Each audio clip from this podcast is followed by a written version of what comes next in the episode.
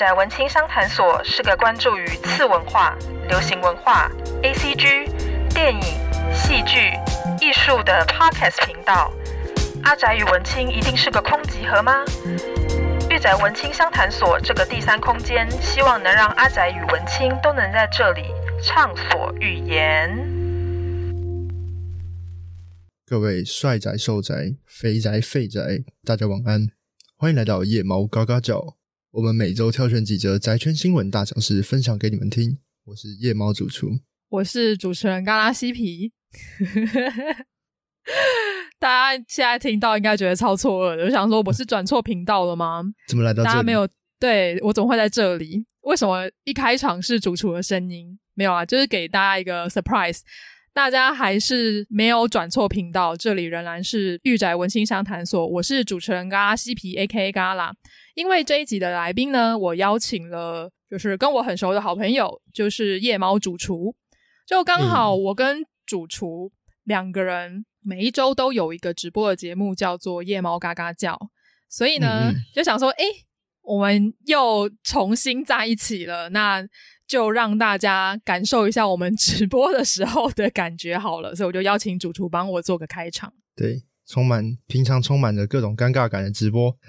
嗯、呃，现在跑到我的频道来了。对对对对对。哎，我发现，嗯、呃，虽然我们每一周都会一起直播，但是我们两个很少就是互上对方的节目。哎，就除了上一次的读书会以外，哎。真的吗？对啊，有有一种不是这样子的感觉。那是因为我们每一周都会直播啦。哦，对耶对。但是比较少会互相到对方的节目去客串一下。好像是，我们好像对，对，好像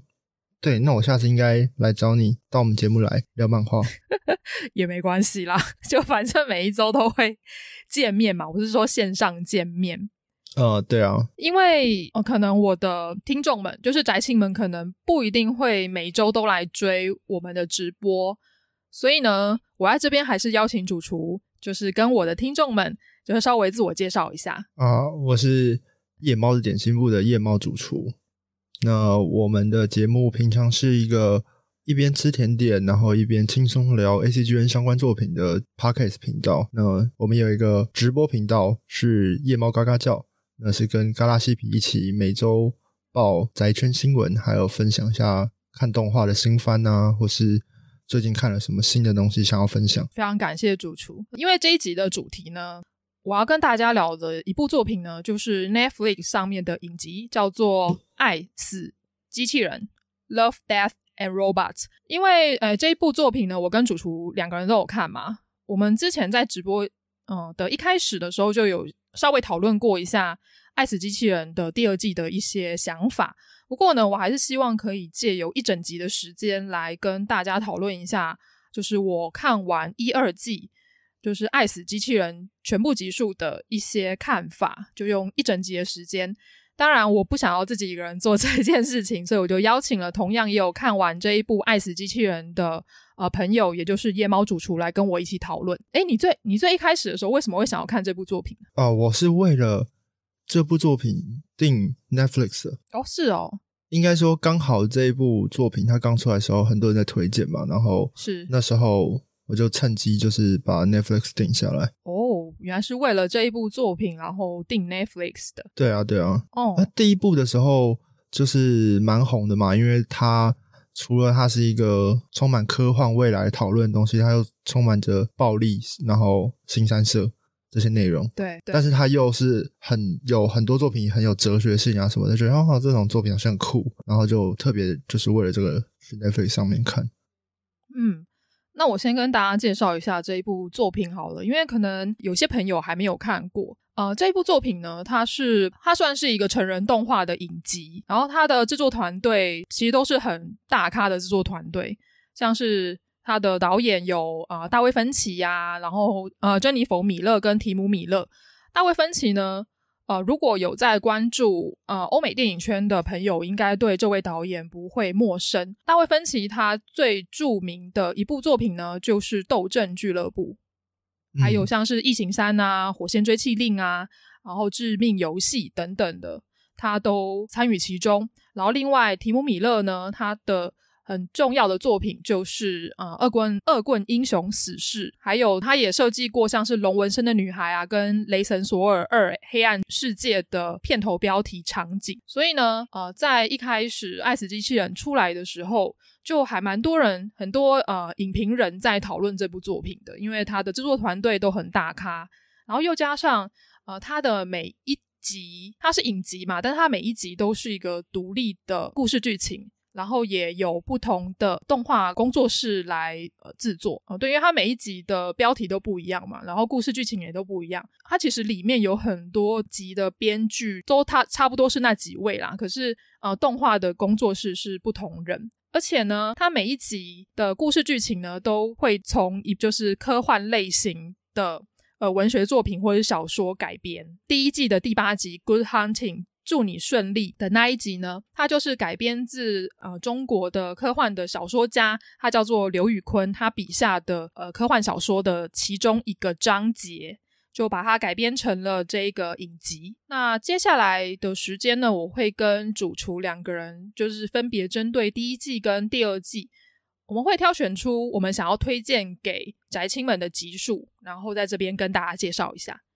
那我们先从第一季开始来好了。那主厨，你在第一季的时候有什么想要推荐的作品吗？因为它总共有十八集，分别十八个独立的故事。就你有想要推荐给听众们，你特别喜欢的集数是哪些？哦，好哦，对，我我跟你说，我有发现一件事情，嗨，就是他的每个人的那个顺序是不一样的，所以啊，对哦，对，所以我的第八集不是不是祝你顺利，Good Hunting，对。但我自己最喜欢可能是这一部，啊、就是你刚好讲到，你对你刚好讲到，然后我自己最喜欢其实是这一部。我觉得它有趣的是，它有一个呃角色从小到大的变化，然后过去在一个很传统的世界里，然后充满着狐狸啊妖怪，然后要去呃杀鬼人，或是这种什么想要伏魔的人。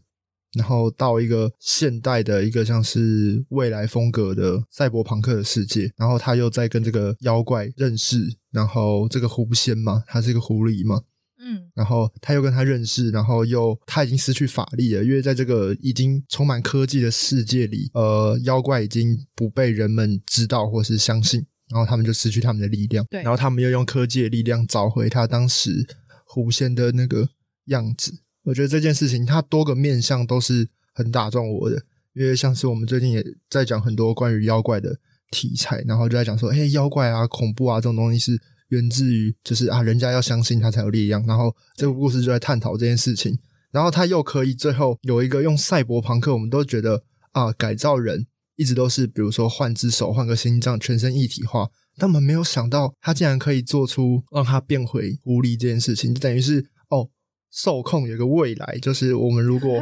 植入一些就是动物的器官，或者是改造性的器官的时候，不要用人类的，用动物的形态，那我们就有机会达到就是受控的样子，就是半人啊、半兽人啊、猫娘啊这些东西。哦，所以你的意思是，可能我喜欢猫娘的话，那我可能就是我身上必须要植入可能猫的一些器官，然后我就可能可以跟它合为一体的意思，是这样吗？就是我们不是都会就是看到人家在 cosplay 的时候会带那个尾巴、可能耳朵这些东西，对。然后他把它变成一个就是生机械器官的时候，他就是真的跟他的神经啊，跟他身体连在，它可以运动，然后有感知，这样它多出来的异体。我就觉得这件事情蛮有趣的，对，就是一个，就就真的是一个赛博格啦。因为赛博格虽然一开始都是在讲说，我们人类它植入了像是机械铠或者是一些加上去的一些人工的器官，所以变成了人跟机械的一个合体。那在 Good Hunting 的这一个故事里面，就变成了呃人他加入了兽类的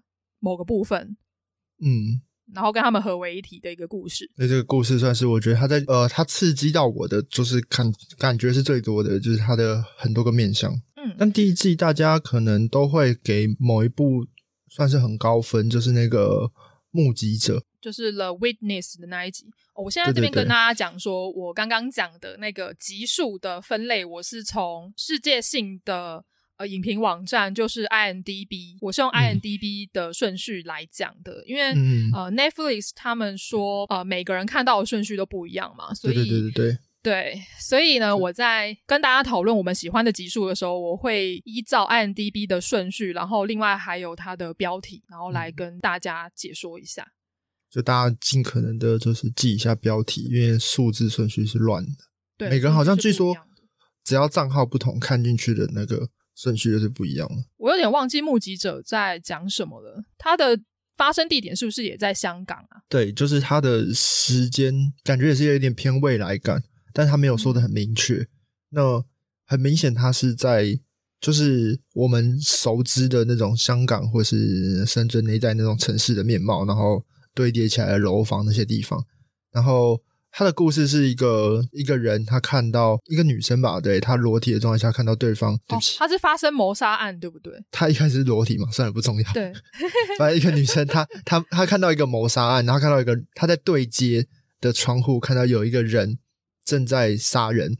然后对方也看到他，所以对方就开始来就是想要抓抓住他，他们俩就就是一路在跑，他可能一路又回到他的工作场所去。然后那个人就一路追到他的工作场所，然后到最后一刻，他们两个终于相遇，然后就一路的追赶，就是呃，这个叫什么？就他就在抓他的过程中，那女生后来就反杀了他，然后他一抬起头来，最后是那个窗户打开，对接那个男生看到他，哦、他正在杀人，就是然后是同一个人圈吗？已经对，是同一个人，很有趣，就是这一点，对哦，所以他。就算怎么样的逃跑，他也没有办法逃离那个回圈。嗯，哦、然后这个角色设计很像，就是他有一种那种哈利奎因的感觉。对对对对对，他有那个很很浓密的烟熏妆，然后他头上又绑着不算是马尾，他有点像绑两个冲天炮，然后看起来有一点疯狂的一个女性。对，但他在这个故事中，他一直都像是一个被害者一样，不停的逃命。然后我们会跟他的故事中。会觉得他这个城市里好像很弱势，然后没有人要帮他，然后他就一路的靠自己的力量，就努力的想要活下去，一路在跑，然后好像他想要任何求救的方式都救不了他。哦，对，这一集这一集我记得也获得了还蛮好的一个评价的，而且还很多人的预告或者是影评会去写的一集，因为它里面的故事情节呃没有那么的单一啦，它就是不是一个纯线性的一个描述，它到最后有一个突然。他会给观众一个很大的惊喜，就是哦，原来他又回到了他一开始的那个起点，就真的就是一个 loop，就是一个回圈，不断的在跑。他的事件发展并不是线性的，他用。另外一种叙事手法去呈现，所以大家对于这一集的想法应该会印象会印象很深刻啦。嗯，那它制作水准在这个里面也是动作戏什么都做得很真实。我觉得《爱死机器人》蛮特别的一点，就是因为它每一集都是不同的故事，然后不同的动画团队，所以你可以看得到每个动画团队他们的风格都不一样，像。呃，爱死机器人第一季呢，有二 D 的动画，也有三 D 的动画，有些做的很拟真，然后有些是选择比较像是呃，着重在于它的画面表现跟艺术性的地方。嗯，那如果以画面呈现，或是你觉得艺术性的呈现，你比较喜欢哪一集呢？我自己呃，刚才提到那个 Good Hunting，它就是有一种。呃，像是什么，就很像水墨风啊，我知道，很像降世神通的那种画风，是吗？哦，对对对，所以我觉得那个画风蛮有趣的，又在这个故事背景下。然后我印象很深刻的话，就是呃，把三 D 做到超级真实的几部，然后像是那个天鹰座的裂缝之外，对，那部应该也是让人印象蛮深刻的，它的恐怖感很强。我也记得这一部，对，因为这几部其实第一季很多的作品都非常的强。然后这一个作品，它的故事是呃，有一点点像是在虚幻之间吗？就是它是一个太空人遇难，然后又在阴错阳差，可能不小心穿越了虫洞，还怎样，会导致一个很自己深陷在可能很遥远的时空，就是已经时间过了很久，像是那个星际效应那样子。然后他是出了一个任务的，就是状况这样子。然后他在那边就啊，好不容易遇到一个旧情人。唯一认识的人，然后就干柴烈火，有一个呃很激烈的床戏过程。然后 对，那这一部他可以做到这样，也是这一部他在这个地方他大家印象深刻吗？他是最没有在控制这件事情的，他就是很直接展现这一切。然后但结尾很反转，就是他让这一切就是都是像是空虚幻的梦境嘛。他其实早就就是那个太空站，或者他他落入的地方根本不是太空站，就这边还没有讲得很清楚。但是他给大家就是有一种很很，其实这是很类似一种克苏鲁的恐怖，就是他就掉到了一个可能母星，然后这个星球上都是一个外星人，然后可以控制他们的灵魂，控制他们的记忆，这样，然后他早就已经昏迷了，然后所有线路这边的人都已经被控制了，然后沉浸在那个美好的梦境中，就像那个骇客任务这样，只是控制的人不是一个机器人，它是一个更强大的外星生物的存在。哦，我是第一次。听到有人用克苏鲁神话来解释爱死机器人的集数，诶，实际上他们还蛮多克苏鲁神话在里面的。啊、呃，例如说你刚刚说的呃天鹰座嘛，还有吗？嗯，里面有一个就是他们要打那个一堆就是来自宇宙的那个外星人的那些那些故事，其实我都觉得蛮有那个味道的，就是那个、哦、那些外星人有些都是很绝望的，然后很很很没有办法对抗，就是他们无尽的一直涌出来，一直涌出来，然后可能你永远都是。无时无刻去对付他们，然后你也不知道他们的目的是什么，你也不知道他们为什么要这么做。但其实现在外星人骗大部分也就是这个概念了。Oh, 第二季比较强，我觉得第二季比较强，就是有几部作品很 focus 在就是强调克苏鲁的部分，像是那个圣诞满屋或是。那个有一集那个高潮的那一集高潮 Tall Grass 哦，对，对 Tall Grass 他就是在男主角就是在火车停下来的时候就想说去旁边休息一下，然后哈根烟之类的，然后就误入到一个很高的草丛，然后里面就充满了各式各样的外星生物，然后去追杀他。嗯嗯，然后那个男主角就超像是那个。克苏鲁原作的那个小说的作家哦，洛夫克拉夫特，他长得很像那个脸，就大家如果去搜寻这个人的话，你就发现哇，这太像这一集高潮的男主角了吧？你刚刚讲高潮的时候，我一直听着高潮，就是呃嗯嗯，听起来怪怪的。而且高潮这个这个东西啊，它是、嗯、就是它很像那个史蒂芬金的一部作品，叫做那个《In the Tall Grass》，就是他有拍成电影叫做《高潮魅声》，他就讲说，就是人如果进到一个很高的草丛之中之后，有可能会再也走不出来，它像个迷宫一样。然后这样里面有个时时间回圈，那部电影还蛮有意思的。哦哦，对，这一部作品高草的这一部作品，它的确有。有一点致敬史蒂芬金的一个意思在，而且可能是因为在美国，他们有很多的，不管是麦田圈或者是他们呃的那个草原，都还蛮蛮多的，所以呢，他们有很多的村庄旁边都会有那种他们种植的田地，然后他们的草啊跟谷物都长得很高，所以我之前在呃看《恶灵古堡》。村庄的一些片段的时候，就是男主角他进去到那些谷物丛里面，然后你是真的看不到前面到底发生什么事情的，然后你就要随时去提防说有怪物或是狼人躲在这个看不见的草丛里面，随时要偷袭你的那种紧张感，那种刺激性就很特别啦。我觉得是呃美式电影或是美式的游戏经常会出现的一个吓人的桥段，经常都会发生在。呃，草丛或者是呃谷物田里面，嗯，就是一种随时都有可可能有一个。未知的恐惧从那个某个地方窜出来。对，如果是以画面跟艺术性来讲的话，其实我还蛮喜欢第一季有几集以那个二 D 动画做呈现的集数，例如说像是呃 Fish Night，就是渔业的那一集。虽然渔业的那一集，它的故事就是非常的简单呐、它就是在讲就是两个男性，然后他们的车子抛锚，然后他们要在野外度过一夜，然后晚上他就发现说，哎。他们停车的地方就出现了很多很虚幻的鱼类，然后在他们身旁游来游去。对，就是这个这整个故事非常的简单，然后结局我自己也觉得还好。可是我很喜欢那一集的艺术性跟它的画面的呈现。假设大家有玩过呃《阴尸路》或者是《与狼共行》的游戏的话，渔业的艺术风格就跟这两部作品有点像。就是很美式的一个风格，它的人物旁边一定会有很浓厚的呃墨线，然后里面的颜色，它填色的方式也都很饱和，就很像在看美式的漫画的那一种风格。所以我觉得，以在那么多三 D 的动画作品里面，呃，渔业的艺术性我觉得还不错。然后另外就是呃，芝麻兰的那一集，我也很喜欢芝麻兰的画风。芝麻兰，而且芝麻兰自己故事本身还蛮有玩味的意思的，就是他在讨论艺术家。嗯这件事情，渔业我要提那个，就是它里面那个画面，我真的觉得那那一部它的最赞就是它呈现的那个美术的那个画面，就是那个绚丽的那个夜景，然后在太空，不对不对，在深海中那个鱼在游的那个感觉，其实是蛮美的。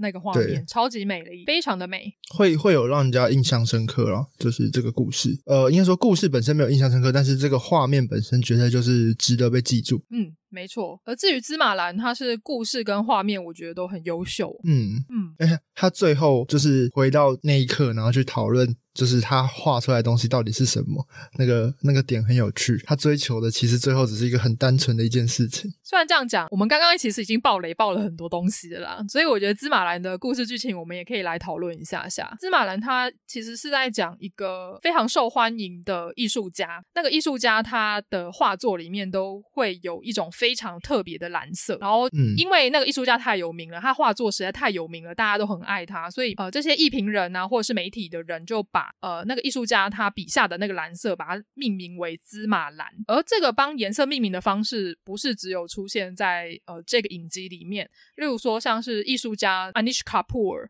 因为 Anish Kapoor 他是呃印度裔美籍的艺术家吧，我记得他之前有一个很有名的作品叫做 Cloud Gate，叫云门。它就是一个很大型的公共艺术，它就摆放在一个建筑物前面。大家看到那个大型的公共艺术，就会觉得说，这长得好像豌豆，它是一个巨型的豌豆，可是它外面是有点像不锈钢的材质，所以它会去反射环境。所以你人走过去，你就会被照映在那个艺术品里面。其实 Anish Kapoor 这个艺术家呢，他主要是以人跟环境还有光的互动为主。他的新系列仍然在讨论光，他就发明了一种黑色，叫做 Vampire Blacks。对，就用他的名字叫做 Anish Kapoor 的黑。嗯那个黑是可以将所有的光线全部吸走的纯黑，对，就是他已经有名到那个程度了，他可以自己去发明一个属于他自己的颜色，或者是像呃这个两这个事情我有接触过，年前的提香，它的最著名的颜色就是红色，嗯，所以也有人把红色把它命名为提香红，这有一点点那个意意味在。嗯，我帮你更正一下，那个黑色不是不是他发明的，是是某一个就是。用来做可能太空涂料的一个公司，他们在研究纳米碳管技术，然后发明了这个涂料，然后被他签下授权，就是 Anish Kapoor 来签下授权，说只有他能够在艺术方面使用这个绝对的黑的颜料，因为它真的非常黑，黑到就是立体的东西。都会被这个光线吸收之后，看起来像是一个平面一样，因为没有任何的凹凸存在。嗯、这件事情其实因为它在魔术上很好被利用，所以呢，嗯、我以前呢有去跟这个母公司写了一个 email，说我们想要购买这个技术，然后他就说，哦，这个东西就被 Anish Kapoor 已经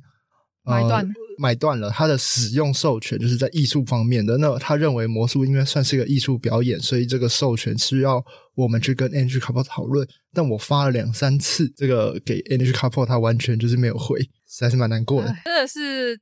有点难过，因为对于垄断颜色这件事情，的确是就觉得颜色这东西应该是要让大家共有的，就是由一个人去垄断这个颜色来讲的话，我觉得不是很好啦。嗯，然后蛮多就是其他艺术家，也就是在反映这件事情，然后还做了就是什么，我做了一个粉红色，但我不给。Anish Kapoor 用，我给全世界其他人用 之类的，那蛮好笑的。所以呃，话题回到呃影集本身，那个、就是他是在讲那个芝麻兰的诞生嘛。然后你还记得他最后的结局是什么吗？呃，反正他是一个，就是其实大家都不怎么见过他，他是一个传奇的画家，在这故事中间是一个概念，对不对，对？那他有点像那个啦，那个班克斯 （Banksy），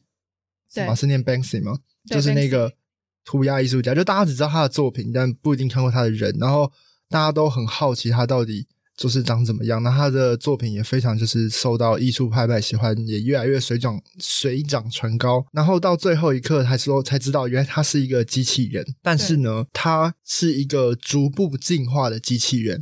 就是他在这个世界里，他的机器人是可以可能随着改造，然后可以慢慢的越来越完整，然后越来越拥有可能接近人类的知性。但他在最后一刻，他画出最后一个作品的那个时候，他选择他要回到他最原始的状态，而他最原始的状态竟然是一个专门打扫游泳池的机器人。而对他来说，那个芝麻蓝其实是他在打扫游泳池里面那个游泳池的墙面所给他带来的那个颜色的感受。没错，原来是这么纯粹而且非常简单的一个概念。所以他在他当他还是一个。清洗瓷砖的机器人的时期，他看到东西就成为了他生命中的一个经验。然后在他逐渐成长的过程，当他后来成为了一个跟人类一样的艺术家，他将他的经验然后画在画布上面，就反而让全世界的人类都这么的喜欢这个颜。对我而言，他是有点像用倒叙法的方式在。逐步的解构，说到底芝麻蓝是什么东西？当我们这些观众们看到最后一刻，就说：“哦，原来我们非常吹捧，然后非常喜爱的这个很艺术性、很艺术家的颜色，竟然是游泳池瓷砖反照出来的蓝色，就是一个这么简单的一个故事。”所以我觉得。这整个作品，它里面的哲学性很强，所以也会让我们这些人开始去反思一下，呃，到底这个事物的本质是什么？他最后的那个 punch 很强，因为其实他不只是要讨论，就是就是这个蓝色的事情，他是他是问什么是艺术，或是嗯，他问的问题很多，但他结尾就是很短，所以他最后结尾那个给大家的尾劲尾韵很长。他会问，一口气丢出太多问题，比如说机器人可不可以制作所谓的艺术？那机器人在什么样的存在达成到什么样的程度，它才算是做出来是艺术？然后可能他会问你，艺术是什么？怎么样？那个经验对于那个最后的到底算不算艺术？然后到到他回去，他那个看到那一抹墙面，他始终在追寻那个墙面那个东西到底就是具备的价值，值不值得世人？然后还有讨论那个大家。疯狂追捧那个价值，但是实际上它是这个这么简单的东西，这很多事情他一口气就问出来的感觉。的确啊，就跟可能现在在艺术市场上面看到很多的艺术作品，其实就会有很多人问说：“哈，这个东西是艺术吗？或者是为什么就只是单纯画了一个渐层，它就有办法卖那么多的钱？”嗯，所以会有很多的观众对于艺术这件事情打上一个问号，然后去问说为什么。但是芝麻蓝这个作品，它就是丢了很多的问题，它就是一个提问的过程，就是去反问，呃，不管是创作者或者是观众，到底你心目中对于艺术的看法是什么东西？我觉得这就是为什么芝麻蓝这一集的评价会这么高的一个原因吧。它本身的玩味性质很多，你怎么看？就是这些问题，就是在于一个。你知道艺术系的人，我想知道，就是你对这些问题，你有什么样的看法？呃，你说哪一个问题？因为它里面提了还蛮多问题出来的。呃，你哪一题最有感受？就是他问出什么东西对你来说是最有感受的？就是有没有给出你不一样的答案，或是你觉得它印证了某些什么这样的东西？这样子，它里面提到的一个还蛮重要的一点，就是呃，艺术家的本心吧。就先撇开呃。芝麻蓝里面这个艺术家，他其实原本是一个机器人的这件事情，就先把它撇开。我们先来讨论说，因为其实现在在不管在拍卖市场上，或者是在呃美术馆里面，那些鼎鼎有名的艺术家，他们的呃作品虽然看起来很简单，但是实际上他们可能是他的整个人生的时间在试验这件事情。而且艺术创作其实最根本就是他追求的是一个真善美。虽然现在当代艺术可能不是那么追求美啦，它是在追求一个反叛的过程，但是它里面会有很多实验性的，它会一直去实验，一直去创作，一直是实验，一直去创作，然后加进去那个艺术家的人生经验在里面，所以最后就形成了它整个艺术的脉络。所以可能观众们在画前面看到的是呃那一眼瞬间的事情，但实际上他的画作就是包含到。你可以在画作里面看到整个艺术家的人生跟个性在里。这个可能要读一些艺术史的朋友们，应该会对这件事情特别有感觉。因为像是不管是近百年来的艺术啦，或者是当代艺术，其实有很多的作品看起来都很简单。例如说像抽象艺术，它看起来很简单，或者是一些硬边艺术，它就只是一些色块的区隔而已。所以会有很多人说，其实这东西我也画得出来，但是这不是。这可能不是画不画得出来的问题，这个是你，这是不是你发现或是你发明出来？这跟你的人生经验有什么关系？嗯，我觉得这比较重要，因为艺术去追求的通常都是一个过程，而不是最后的一个结果。而且这个故事中，就是呃，那些买家或是那些不管是媒体好了，大家都会讨论他的作品背后的意义，但没有人知道真正原来是长这样。就是大家疯狂的在聚焦于，其实也在很认真在讨论这件事情，但没有人。答出来的是一个正确答案，就是这件事情也蛮合乎，就是比如说作者已死这种感觉。嗯，这对啊，对啊，这部作品真的是蛮赞的。你作品产出以后，诠释的权利就是交给那些观众了。嗯嗯嗯，真的觉得这部作品真的很厉害啦。哎，他就是一个故事里面的人，的确就是那个作家、那个画家、艺术家，他就是像你说的，他可能就是在追求他那个经他的自己的经验、自己的体验，然后在追求那个他对他来说很重要的，可能是。感受或是美感的存在，但这个这一个影片本身，它却是一个非常反叛的东西，它是狠狠的打脸大家，然后那种感觉。哦，对啊，我最喜欢这种最后打脸大家的作品了，就是诶，没有想到吧？那我顺便也来推荐一下其他部，就是第一季的其他部作品好了。第一季总共有十八集，真的是蛮多的。第一季我还想要推荐的作品呢，就是《Helping Hand》，就是援手哦，不是那个一国的元首的元首，而是小叮当伸出援手的援手，就是帮我一把的意思的那一集。哦哦，那一集也是在讲那个太空人，然后在执行任务的时候发生了意外，然后那个女生呢，那个女的太空人呢，她就是走出她的太空舱，然后没有想到她发生一点意外，她的太空服被划破了，而且氧气筒也坏掉了。所以呢，他只剩下十四分钟的氧气可以存活，但是他就是跟总部有去报备这件事情，但是总部派出的援军呢，必须要五十八分钟以后才有办法去救他，所以他就想说。干，我真的完了，就是他只剩下十四分钟的氧气，他怎么有办法存活？所以他中间就他有一度想要等死，你知道吗？因为他知道他没有办法在这么可怕的环境之下活下去。但是他最后就是想到了一件事情，就是想尽办法的要活下去。所以这整个故事呢，会让我想到之前 James Franco 就是詹姆斯法兰科演的那一部《一二七小时》，他同样是、哦、对他整个故事就是一个主角。然后跟一个环境，然后主角在那个环境里面遭遇到了一个很大的困难，而且是生死攸关的危机。他要怎么样在那个环境之下活下去？所以我觉得一二七小时跟这一集 Helping Hand 的故事有一点像，而且我觉得特别有默契的一点是，他们两个两部作品的两个主角，他们都选择断手求生，因为一二七对一二七小时的男主角也是，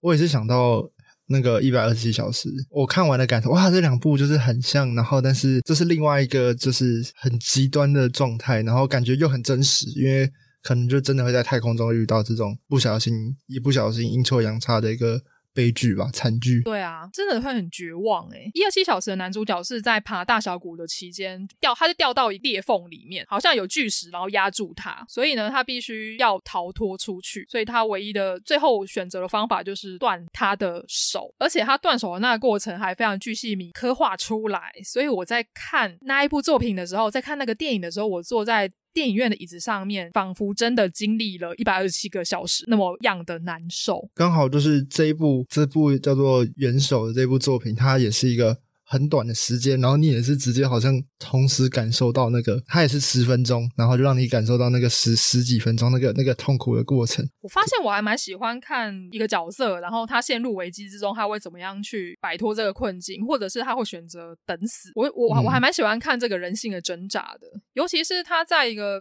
他几乎觉得他没有办法存活的一个环境之下，他度过的那个时间真的是度秒如年呢。嗯，对啊，所以我就是边看就觉得，哦天哪，就觉得很可怜。但是，呃，元首的这个女主角，她后来是有存活了，她也是选择她断了根手，她断了她的呃下手臂，然后最后回到了太空舱。而且最讽刺的是，后来她的队友就是总部那边就是打电话给她，就说：“哦，太好了，你还活着。”然后女主角就说：“对，我活下来了。”然后。总部打电话的那个人还说：“那你还需要帮忙吗？”然后英文就是 “helping hand”，就是帮忙是呃 “give me a hand” 嘛，所以它就是有点像一语双关的方式，就像那个对《玩具总动员》里面那个 “give me a hand”，对，然后就真的给他一只手，对，就这次是真的他的手帮了他，对，他断了他的一根手，然后救了他自己，所以真的是手帮了他这件事情，我就觉得哇，真的是非常的讽刺哎。这一部就是他真的是呃。非常的 focus 在这件事情，然后他让我觉得啊，包含放弃的一个东西，就是他放弃求生这件事情，都好像是一个呃必经的过程。就是你最后，就是如果你看过一百二十七小时，你就知道，好像不管你经过多长的时间然后这个时间不管是长是短，你都会就是有一样的历程，心路历程是一样的，真的是一个历程，就是你从那个起伏转成，然后一度面临到啊这样有救，然后再次绝望，然后放弃，然后再努力的那个咬牙，这个一切都是类似的，然后就觉得啊，这人性就是如此。要么放弃，要么就是做出决定，牺牲某个地方，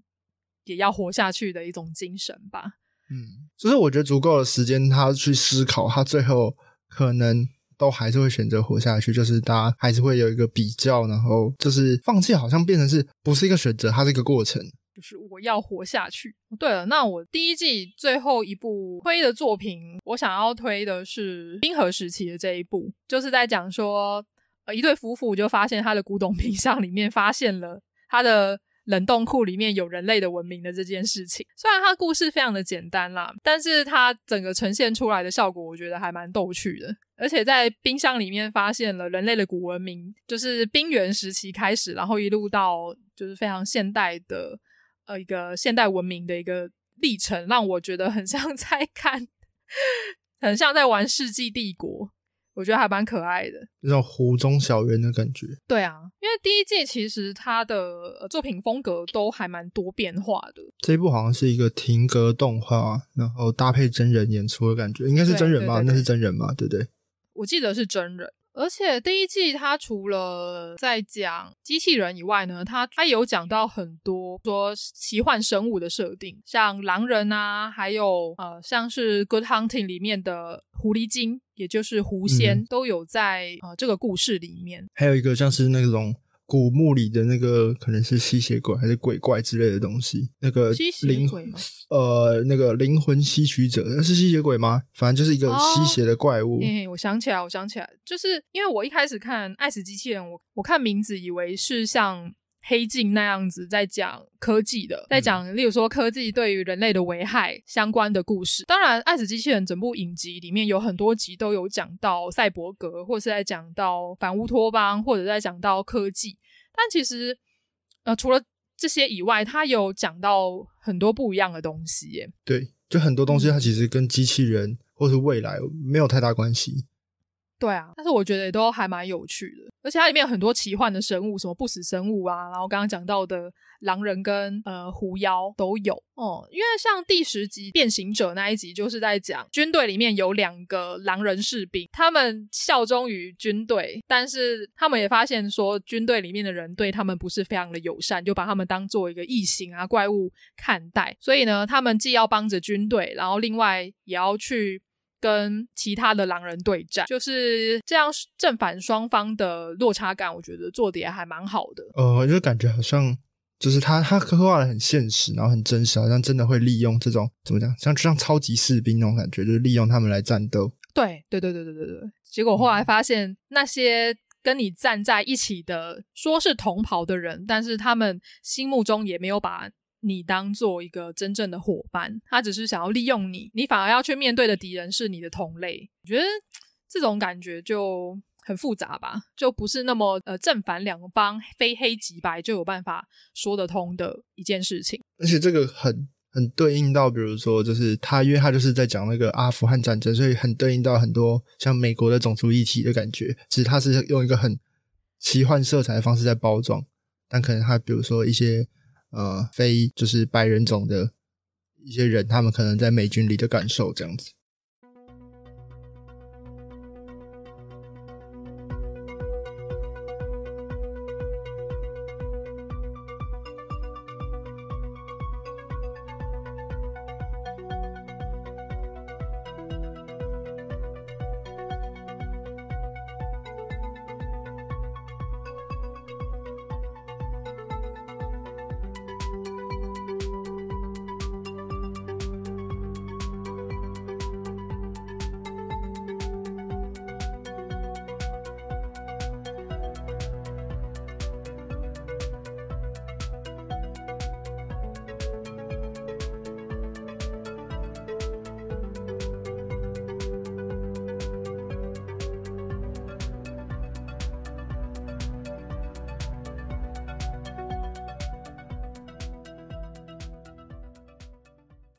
下来我们来讲讲第二季吧。哦、第二季只有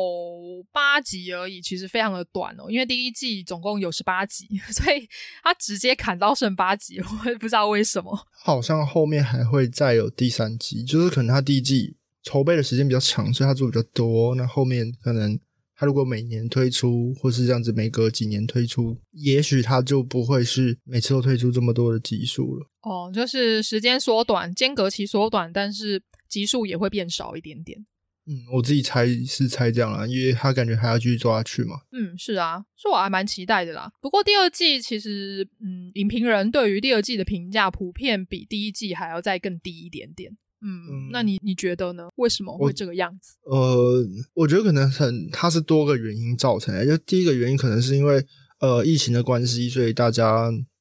没有那么多时间去完成足够的作品，甚至有可能他没有这么多技术，就是很多可能他甚至还没完成，来不及播映。哦，嗯，也是。然后呃，我自己有一个感觉是，我觉得第二季其实普遍的影像质感是提升的，就是。影像品质就是动画本身的制作水准是提升的，但它是故事比较怎么讲，就是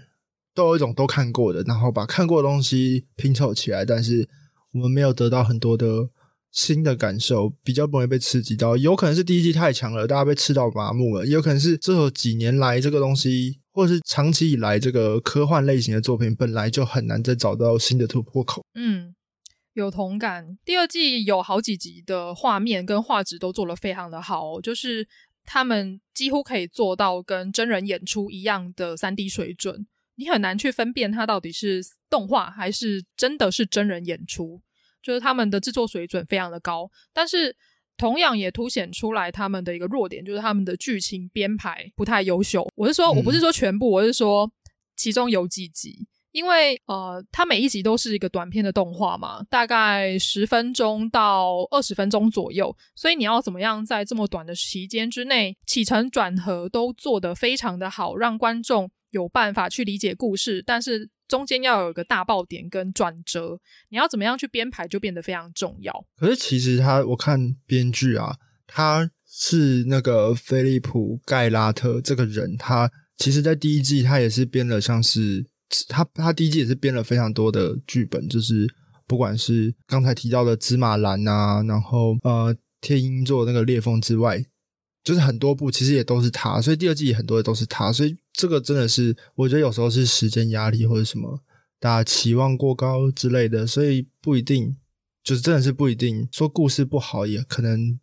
也没有到不好，对，就是觉得这些故事它没有这么的触动人心而已。我觉得啦，有时候这种事情本来就是运气，运气。呃，例如就拿第二季的第一集《自动客服》来讲好了，它前面它这一集主要就是在讲整个世界都已经迈入到一个高龄化的社会，所以高龄化那必须要有更多的劳力，然后来照顾这些高龄者嘛，所以里面就会出现了很多自动型的机器人。但是它主要就是在讲说，当一个呃机器人。他开始反叛人类会变成什么样子的一个状况，所以整部作品呢，就可以看到一个老妇人跟他的狗一直被他的扫地机器人追杀的一个过程。我那时候看到后面，就会觉得好像有点太重复了这件事情，对，太太麻麻木了，真的很麻木诶、欸，我就是看到最后，我会会有感觉，就是他什么时候要 结束的感觉，因为机器人反叛。人类这件事情已经被提到太多次了，只是有很多的作品都做得非常的好，例如说《底特律变人》，然后《黑镜》也有，然后呃，影集的像《西部世界》，也就是《西方极乐园》，它有讲到机器人开始对人类产生反抗跟敌意会是什么样的状况。那在这一集自动客服，我觉得它太直白、太浅白了。嗯，而且我觉得它 focus 就是在。那一个客服的嗯回答，就让大家应该是要把重心放在那个客服每次的问答有多么的有玩味性，但实际上他就是丢了一些，就是我觉得呃嘲讽啊，然后很平淡的一些笑话，这样子，就是他没有很深刻的哲学性在讨论这个东西，就觉得啊有点可惜。他结尾其实就是哦，就是他之后被追杀，然后就叫他再买一个新的啊之类，然后反抗。但他没有给更多东西，感觉他的 focus 放错，他一直在那个扫地机器人打架，但是扫地机器人打架这件事情，就是他已经本来就已经很超现实了，就是我们可以想象，就是即使有这个未来的时代，然后一个扫地机器人再多攻，我们也不会把一个镭射枪放到扫地机器人身上嘛。对啊，对对，没错。对，那那这件事情它过于荒谬，它就是不会让我们觉得啊，这个好有趣哦，怎么会这样这样？不会，就是觉得呃，这是一个喜喜剧笑话的喜剧，但是它没有给完，就就又又没那么好笑。重点是他又没有这么好笑，就有点可惜。对啊，那时候看完真的是就觉得好像可以发展，但是又觉得。差不多就是这个样子，有很多他喜剧太老套了，给我的感觉都是这个样子。就是的确，我觉得会不会变成是这种科幻型，或是 AI 电影，或是 AI 相关作品的一个瓶颈吧？就是你要怎么样在之前已经讲了这么多，然后这么优秀的作品里面。弄出一些新的东西，我觉得就还蛮重要的。可是这一部他就是他画了一个很畸形的人物，这一点倒是我觉得他勇于去挑战，就是视觉上的。哦，对啊，就是他的角色设计的很畸形，然后这件事情其实蛮逗趣的，但就觉得好像可以更利用这件事情，因为不是这个造型好像也没关系，或者是这个造型没什么特别的意义，所以就觉得啊，其实没有很呼应，这样就有点可惜。嗯。对啊，我主要还是以剧情来讲啦，就希望可以在更多一些刺激点吧。嗯、那在第二季里面，你有喜欢的集数吗？哦、呃，第二季我我后来就是补了一下第一季，然后就发现，嗯，这样子比起来，那个第二季真的很还好呢。可能那个永生人的那个呃沙漠的那个，反而我后面看一看之后，我觉得它比较比较喜欢一点，就是 Snow in the Desert 沙漠中的史诺那一集嘛。I could teach you how to do it. I know how to do it. You know nothing, Jon Snow. 对，他在讲他是他 Snow 嘛，就是那个白雪，可他就是刚好他是一个白化症的病人，然后他拥有长生不老，然后大家都要去。抓他吗？嗯，对，他就是那个故事有这么一点点，就是西部世界，因为大家在决斗的时候还会挑挑，就是讲一些就是决斗的台词，然后呃，就是那种荒野的世界，很有一种 Mad Max 的那种风格出来。对，他是因为他的角色虽然就是你知道，还有一种那种星际大战里的那些外星人的感觉，但是他们的行为又很有那些。就是西部世界的那种仪式感，这种电影的组合就会让我觉得，哎呀，还有 Mad Max 的感觉啊，这种这种这种体验是不错的。对，然后他的故事也蛮合理的，就是比如说，我看他打开草莓那一刻，我就觉得啊，他就是永生已经没有什么欲望了，但是他还要冒着生命危险想办法吃到草莓，这样。没错，我觉得，因为每次讲到永生的这一点，我觉得这是近几年来很多影剧都有提出的一件事情。就拿呃，例如说这一集就是沙漠中的史诺，还有跟上一集，也就是 Pop Squad 长生与新生的那一集一起来讲好了。我先讲一下我第二季最喜欢的呃两集是 Pop Squad，就是长生与新生。还有就是第八集的溺毙的巨人这两集，因为刚刚主厨有提到沙漠中的史诺嘛，那我觉得他可以跟长生与新生一起来聊，就是在讲说人当人类要开始拥有长生不老的身体，它的寿命已经接近了无限的时候，那整个人类的世界会变成什么样子？然后长生与新生这部作品主要就是在讲这个部分，而且呃，他的导演是一位韩裔美籍的。女导演她叫做吕莹荣，我觉得她在处理这个呃部分就处理的非常的好，像呃在《长生与新生》，它虽然只有十八分钟的一个故事剧情里面，它起承转合都做的还蛮好的。我们首先看到的是呃一个有点像是下着雨的香港的一个场景，那些集合式的住宅里面就传出了小孩子的哭闹声嘛，然后就有一群黑衣人，然后来到那个民宅里面去搜索，所以。观众们会开始去好奇说，这群黑衣人他们是谁？他们的目的是什么？然后就看到男主角他走到了那个民宅里面，然后对着呃民宅的女主人说：“你违反了规定。”那这个他们违反的规定是什么呢？就是他们生了小孩这件事情，你不觉得就有点反讽吗？然后后来我们才知道说，哦，原来在这个剧情里面的世界观，它是一个当所有的人类都有无限的生命的时候会发生的事情。因为当所有的人类都拥有无限的生命，那整个世界的人口就会趋近一呃不会流动的一个状态嘛，就是不会有人死掉。那当整个世界没有人死掉，那代表人口会饱和，所以人口过剩的问题该怎么办呢？他们就选择限制出生的人口。你想要生小孩的话，你必须要获得允许。当你没有获得允许，然后私自生小孩的话，你的小孩可能就会被处理掉。所以这整部作品，它一开始丢给我们的震撼就很强。对，我觉得这部作品也真的是在第二季里面算很亮眼的一部作品。不过，我我自己是觉得它还是有一些就是小小的瑕疵，有点可惜的地方。嗯，就是比如说，我觉得玩具店那一段啊，那种为了剧情演进下去，然后这个桥段的设计，就是让我觉得有点生硬。就是呃，你是说？后来他遇到一对母女的那边吗？对对对对对，我就觉得，首先，呃，玩具店会因为就是没有小孩了就不应该被存在吗？然后古董玩具最后变成他靠这个刚，就是他阴错阳差刚好又可以找在这边找到一个要要买玩具给小孩的人。他说：“哎，这也太巧了吧！”就是感觉实际上不会，哦、就是首先太巧这件事情，可能我还可以勉强接受，但我就觉得啊。真的这个状况下，他还是去去买玩具，然后被泄露出来，然后然后玩具店都没有人来，只有小孩，只有有小孩才需要玩具。然后想说不会吧？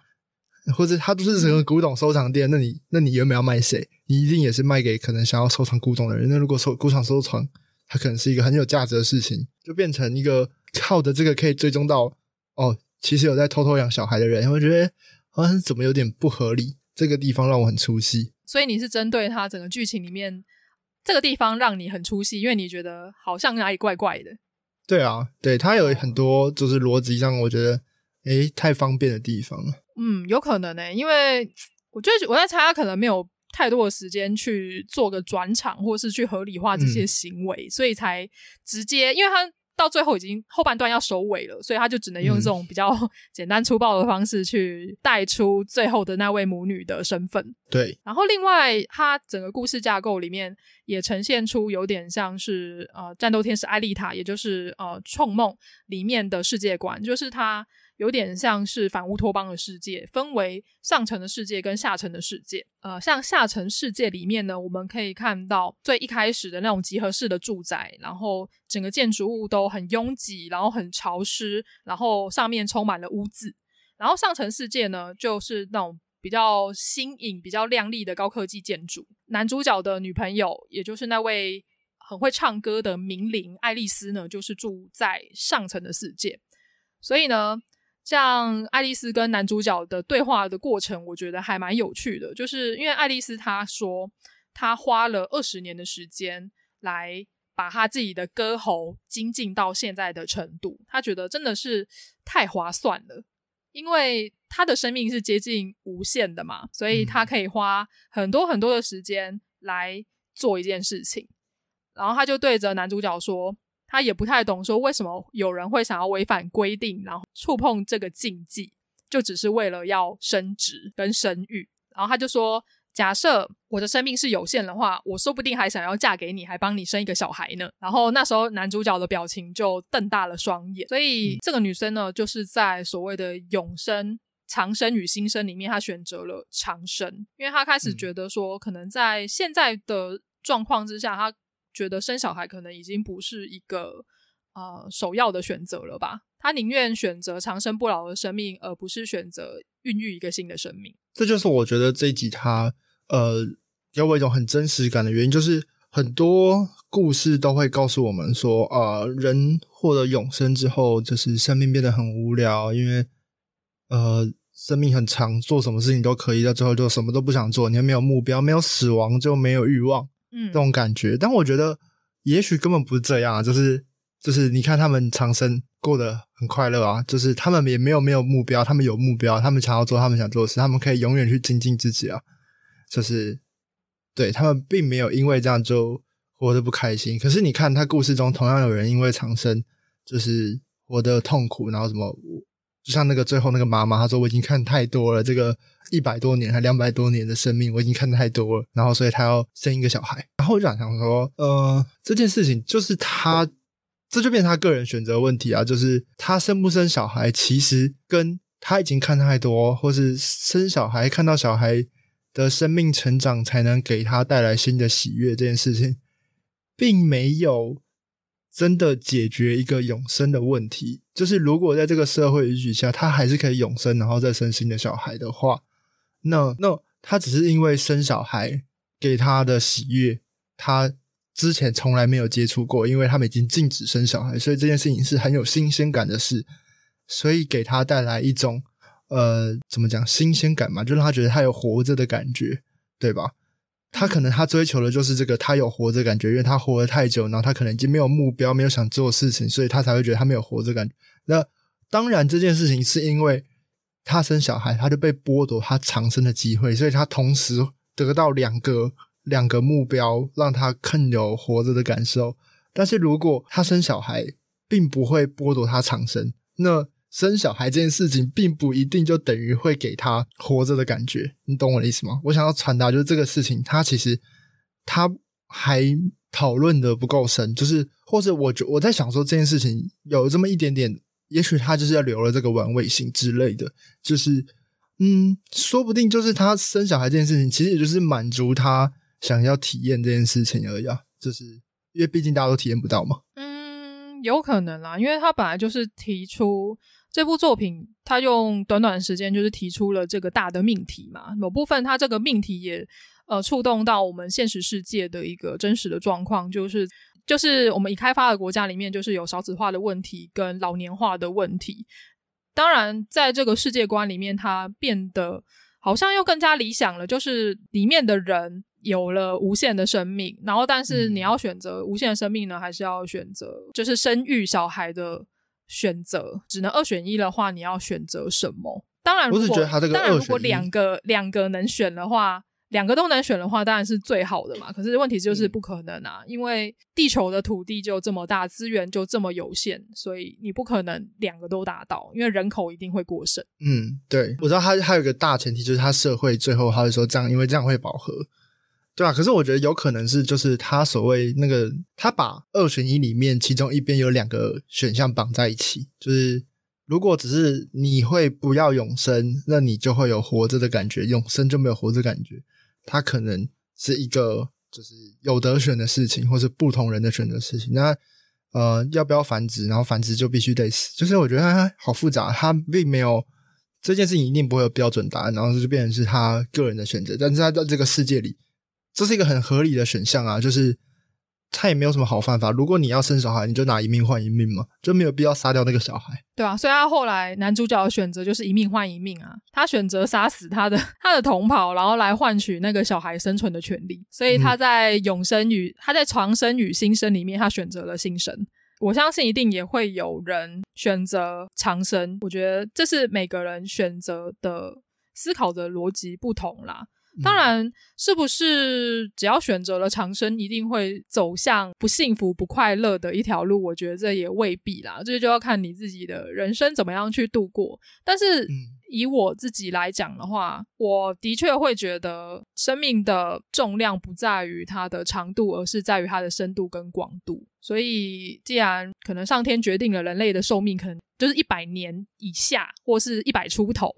那就代表说。他希望你能在有限的时间里面发挥你最大的能力吧，因为假设的确，当你的时间趋于无限之后，你当然会出现了一个想法，就是我可以花更多的时间做我想做的事情。但的确，当你的生活没有更新的刺激，或者是没有更新的突变以后，那的确就会变成非常平淡，而且毫无目的的一条路。所以，呃，我会喜欢这集的原因，是因为它可以，它可以。讨论的点实在太多了啦，因为我发现欧陆的哲学家他们喜欢讨论死亡这件事情，因为华人华人可能不喜欢讲死亡这件事情，就连孔子可能都说“未知生，焉知死”，就是说你应该要先去了解你要怎么生，然后再去讨论死吧。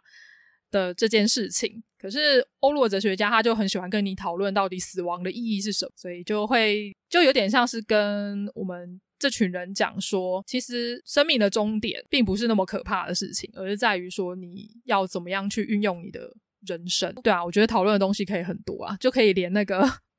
最近四月的新番《治不灭的你》也一起拿进来讨论。而且我觉得在这个故事中讨论这个有缺点，就是我觉得也许。长生这件事情，是我们有生之年，甚至可能下一个时代就会面临的选择，就是你要不要永生？就是到最后死亡只是一个选择，就是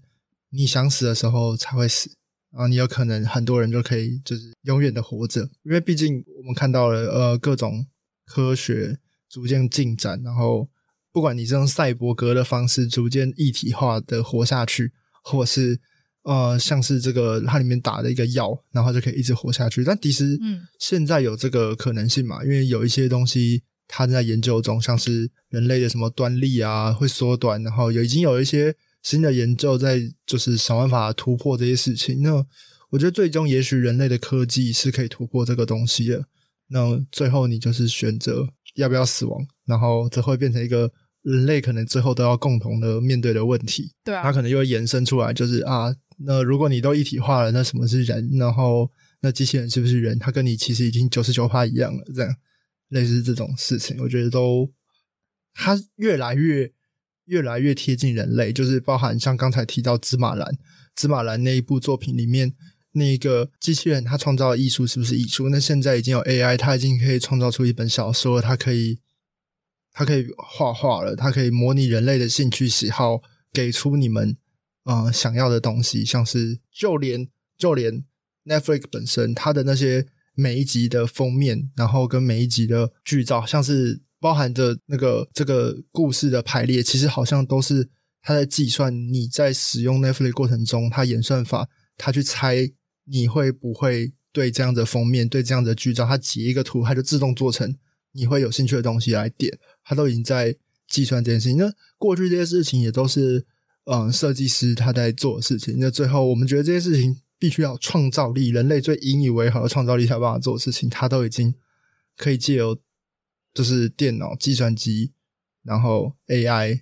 机器人来做出来了。那人类价值是什么？就是这一类题目都开始在这种故事中被提丢出来。哦，对啊，这也是我为什么会喜欢科幻类型作品的一个原因吧。因为不管在讨论永生，还是在讨论 AI 的。跟人之间的差异以外呢，像其实黑镜之前有一集，我觉得也还蛮有趣的。他是在讨论啊、死亡，就是安乐死的这件事情。他说，当人类的寿命将近，他们可能未来有一个新的方法，就是将人类的记忆提取出来，把它存在一个资料库里面。它那个资料库就把你的意识跟灵魂就是存在里面，所以你的灵魂就可以永生不朽的存活下去。你可以选择你想要存在的年代，然后那个你存在的那个世界是没有任何的拘束，然后也没有任何的战乱啊，或者是不开心的事情，你就可以很开心的活在里面。我觉得这某部分也是可能是未来的一个美好的想象吧，就还蛮推荐大家可以去看一下《黑镜》的那一集，我记得好像叫做圣朱尼佩诺的样子，如果我讲错的话，我后来再更正。接下来来跟大家讨论一下，就是第二季的最后一集，也就是《溺毙的巨人》的这一集。其实我还蛮喜欢的，因为它故事也是很简单，它就是在讲说有一个小镇，某一天它的海边冲来了一个巨人，然后那个巨人疑似好像已经死亡的样子，然后就有一个呃学者，他就是奉命来观察这个巨人，他有点像是观察者啦，他就是。坐在岸边，然后看着巨人的尸体的一个变化，然后它中间会穿插很多那个观察者、那个学者的旁白，所以整个故事剧情呢就很简单。所以可以看到小镇的民众一开始对于这个庞然大物非常的错愕，然后也不知所措，好像看到了一个呃有点像《格列佛游记》的那种感觉啦，就是一个巨人跟很多的普通的人类在一起。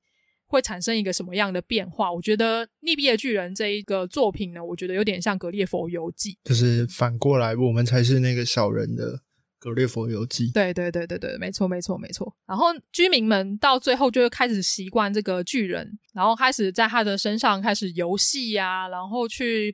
呃触碰这个巨人，然后跟他产生一些互动。只是那个巨人因为已经。看起来应该已经死掉了，所以他没有办法做出任何的反应，所以我们就可以用一个很微观的视角来看这个庞然大物。我发现，呃，我身边有蛮多就是有在写影评的朋友，他们不是很喜欢这一集的一个原因，就是在于说加了旁白，他们觉得非常的碍事，会破坏了原本那个影片该给我们的一种。叙事感吧，诗情画意的诗意呢也会被破坏掉，所以他们很不喜欢呃溺毙的巨人的旁白。嗯，就这两件事情，他的旁白跟他的画面本来就是有一点点抽离的，因为毕竟他是在一个有点像是呃倒叙法的方式在追忆起当时的一个叙事的状况。嗯，就就不是他当下的感受这种感觉，就然后他又是。呃，不好好说话，就是他讲话很像在讲在念诗嘛，所以就我们要感受可能是这种影像的诗意感，那他多了那个旁白就有点冲突。对啊，假设没有旁白的话，给人的感觉应该又不太一样啦。我我的想法刚好是，就是如果我只听旁白，或是我只看影片，得到的感觉跟我看了影片加旁白可能也都一样，就是这个故事就是。哦它它每一个单独存在都很完整，都是很让人家有遐想，然后很好去套入的一个带入的一个感觉，哎，很好带入嘛。呃，我说很好带入，不是把自己带入到这个故事里，而是我们很容易把这个巨人跟很多我们想要投射的事情放里面，比如说呃，人类是什么，或是艺术是什么，或是呃各种你想要传达的事情，失望这样子类似这种事情，然后都可以投入在这个巨人身上。对啊，它都可以象征什么东西这样子。因为《爱死机器人》顾名思义，就是它的剧情都会围绕在这三个元素身上嘛。那呃，逆毙的巨人这一集就是在讲巨人的死亡。当他死之后呢，我们这些活着的人，比他渺小很多的人，就很难再去把这个庞然大物，把它想象的是它是曾经活生生。存活在这个世界上的躯体，会把它当做是可能一座山呐、然后是一个物品，然后去观察它，去触碰它，然后去感觉它，然后甚至在故事剧情的最后。呃，因为那个巨人就是在那边搁浅了很久嘛，就跟巨大的鲸鱼一样，所以逼不得已，他必须要把这个巨人搬走。所以呢，可能巨人的躯体虽然已经死亡了，但是他身上遗留下来的，不管是骨头或者是他的呃任何的器官，就被可能就挂在那个小镇上面，然后受人瞻仰。他就有点像是一个呃，有点像是一个猎物，你知道吗？因为有之前有很多的猎人会去山林里面打鹿啊，或是打一些野兽，然后将他们的躯体，然后将他们的身体，然后拆解下来，然后放在家里当做一个战利品的一个标章。它某部分也是达到了，它就是有点像一个奖品，你知道吗？而最后巨人的下场，它最后的一个结果，我觉得也有点像这个样子。他用另外一种方式来证明它的存在，而且。这件事情其实跟那个你刚才说鲸鱼搁浅这件事情也蛮像，因为金鱼搁浅它对于有时候造成的困扰，跟它带来的一些经济价值，其实也是也是有的。像是像什么龙涎香，对，那个抹香鲸的，哎，龙涎香是抹香鲸的排泄物，对不对？然后像这种东西也是一个捡到，就是可能会让人就致富这样。它很多方面，它都把它，其实我就觉得它很像金鱼。我当时在看的时候啊，这很像那个金鱼搁浅，因为金鱼搁浅不是也会爆炸啊什么的。哦，对，其实很，很多很多地方很呼应。我现在在想说，是不是这个叙事者他在他在比喻就是人类的一个巨人的世界，但其实他是一个金鱼，但他后来也没有就是讲明，就是讲关于这个方面任何解释嘛，他就只是一个巨人，嗯、然后。大家好像也不见怪不怪的感觉，就让我觉得哎，很有趣，很很微妙。就是这个世界人看到这个看到巨人的尸体，他们呃觉得很新鲜，或是这个尸体奇货可居，但它也没有成为一个极度爆炸性的事情的样子。没错，我快笑死了！你家的猫一直叫你，你家的猫一直在说时间到了，是不是？它就突然跑到我腿上，它还想要参与讨论，是不是？去，你去找妈，你去找妈妈，去找妈妈。他觉得你讲太久了。他刚才就一直，他其实刚才一直都在旁边睡觉，然后他醒，现在醒来了。好，现在醒了哦。对啊。那主厨，你还有想要补充第二季的集数吗？嗯，没有了。对，没有了。我觉得刚才讨论差不多。哦、嗯，那这样子我们可以来排一下我们心目中的前三名，一二季总排。你先。好，等一下让我先排到那个看到所有名字名字的那个页面上。那主厨，你心目中的前三名是哪三部作品呢？第一名我应该就会选那个《Good Hunting》，祝你顺利。哦，好哦。然后原因你原因你刚刚已经有讲过了吗？嗯，对对对。然后第二名的话，我可能会选那个真的很难记的《听音座裂风之外》。哦，好。我觉得它真的恐怖，就是它给人的恐惧感是真的蛮有趣的。然后第三名应该会选《芝麻蓝》。嗯，芝麻蓝。嗯，就我的前三名。好，理由刚才都讲的差不多了。哦，原来天鹰座的裂缝之外，你是因为它很恐怖，所以才颁给他第二名吗？对啊，对，我觉得，而且我觉得它充分的、充分的足够可以拿来吸引大家来看这个系列，各方面来说。好哦，那我的前三名看一下下，我的第一名应该还是会颁给《长生与新生》，然后第二名我会颁给《芝麻蓝》，第三名的话我会想要颁给……哦，第三名很难选呢，因为其实我我我也蛮喜欢那个《The Secret War》，就是秘密战争，还有那个狼人的那一集，就是变形者，但是我最后应该还是会 颁给。Helping Hand 就是援手，嗯，对，这是我的前三名。然后原因刚刚也都讲过了，妹妹也想要发表她的言论。她应该喜欢那个吧？那个三个机器人，猫最后统治世界。猫最后统治世界，没错，真的蛮可爱的哦。我在这边就是跟大家讲一下，因为六月十号呢，我会有一个新的文章发布。对，好像在我自己的 频道里面打广告也是蛮好笑的一件事情，就是跟大家讲一下啦。因为我跟呃方格子的作者就是瘾君子，还有呃小毛小姐跟歪文系，总共三个，诶，我们总共四个作者，应该说四个账号啦，五个作者四个账号，我们将会推出就是跟爱死机器人有关系的一个呃合作计划，我们会每一个。作者呢，都为《爱死机器人》的其中一个集数写深度的影评，我们的观后心得。对，我就是会写，呃，跟长生与新生相关的呃文章。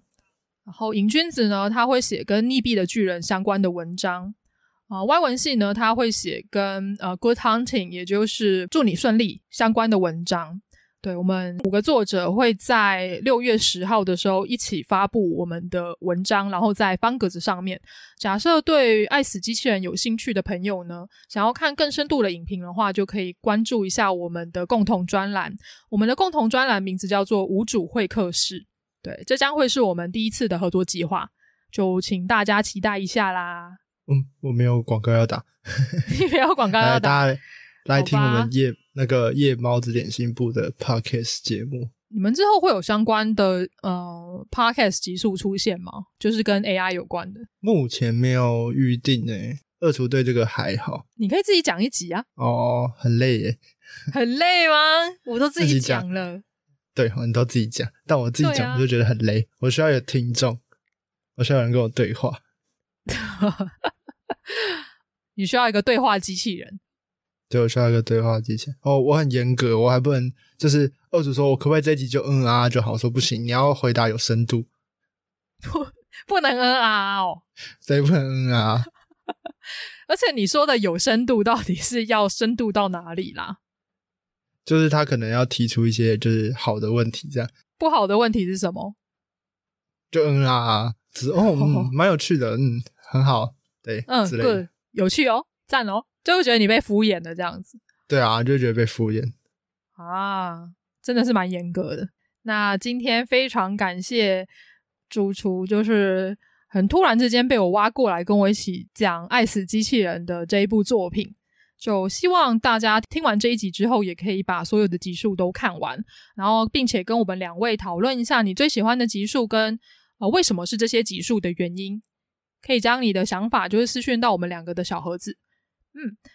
如果对于呃我们两个的讨论内容有兴趣的话，欢迎每个礼拜二的九点到 YouTube 上面搜寻“夜猫嘎嘎叫”的直播，然后来跟我们一起玩哦。诶，我想一下，下个礼拜，对，下个礼拜我们的主题已经出来了，是什么呢？主厨跟大家分享一下。